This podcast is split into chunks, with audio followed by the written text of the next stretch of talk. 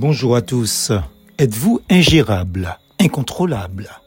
Mais le fruit de l'esprit, c'est la douceur, la maîtrise de soi. Galates 5, verset 22. Quelles sont ces personnes ingérables qu'on stigmatise si facilement? Généralement, là où il y a ni douceur, ni maîtrise de soi ou contrôle de soi, il y a agressivité et personne ne veut avoir affaire à quelqu'un de violent, surtout quand on est dans le Seigneur. L'agressivité est d'abord verbale, mais peut facilement se transformer en des actes regrettables. Les personnes ingérables peuvent avoir différents profils. Il paraît que dans 99% des cas, ce sont des individus que l'on n'a pas su gérer dès le départ dans leur enfance et dont la situation s'est dégradée lorsqu'ils sont devenus des adultes. Mais parfois, on tricote, on façonne aussi l'ingérabilité d'une personne quand on n'ose pas l'affronter, c'est-à-dire quand on n'ose pas le reprendre. Quand ses propos, ses attitudes ou ses actes sont inadaptés dans sa famille, donc inconcevables, si on ne lui dit rien, il ou elle fera la même chose ailleurs, dans quel que soit l'endroit de la société. Dans les 1% restants, il s'agit soit d'une personne qui se pense surprotégée ou qui croit être une terreur pour les autres. Dans le premier cas, consciente, elle profite de son entente avec une personnalité haut placée, à qui personne n'osera faire la moindre remarque, un patron par exemple, un directeur, bref.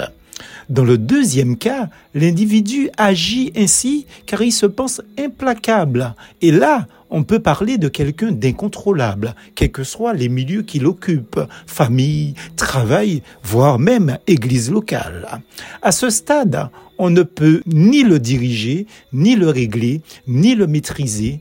Il est ingérable, incontrôlable, car il échappe à toute emprise, à tout contrôle d'autorité. Vous comprendrez aussi que ce sont des personnes de fort caractère, qui ont la capacité d'influencer les âmes plus faibles qu'eux mentalement, car elles savent argumenter.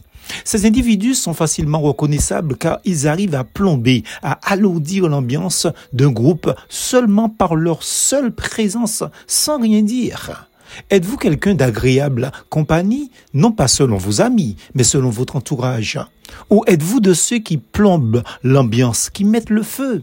En tout cas, Jésus-Christ était un exemple de douceur et certainement un homme d'agréable compagnie. Psaume 45, verset 4 et Matthieu 11, verset 29. La douceur est un trait de caractère du fruit de l'esprit. Galates chapitre 5 verset 22, 23 aussi. Les croyants convertis à Christ doivent rechercher cette douceur. Sophonie chapitre 2 verset 3. Ils doivent même s'en revêtir, dit l'apôtre Paul. Colossiens 3 verset 12 et 13. Mais ceci constamment. Quant à la maîtrise de soi, qui vient du grec ekratea, quoique traduit ailleurs par le mot tempérance, c'est vraiment une belle expression qui fait allusion à ceux qui sont maîtres de leurs désirs et de leurs passions, donc de leurs actions, c'est-à-dire leurs paroles et gestes.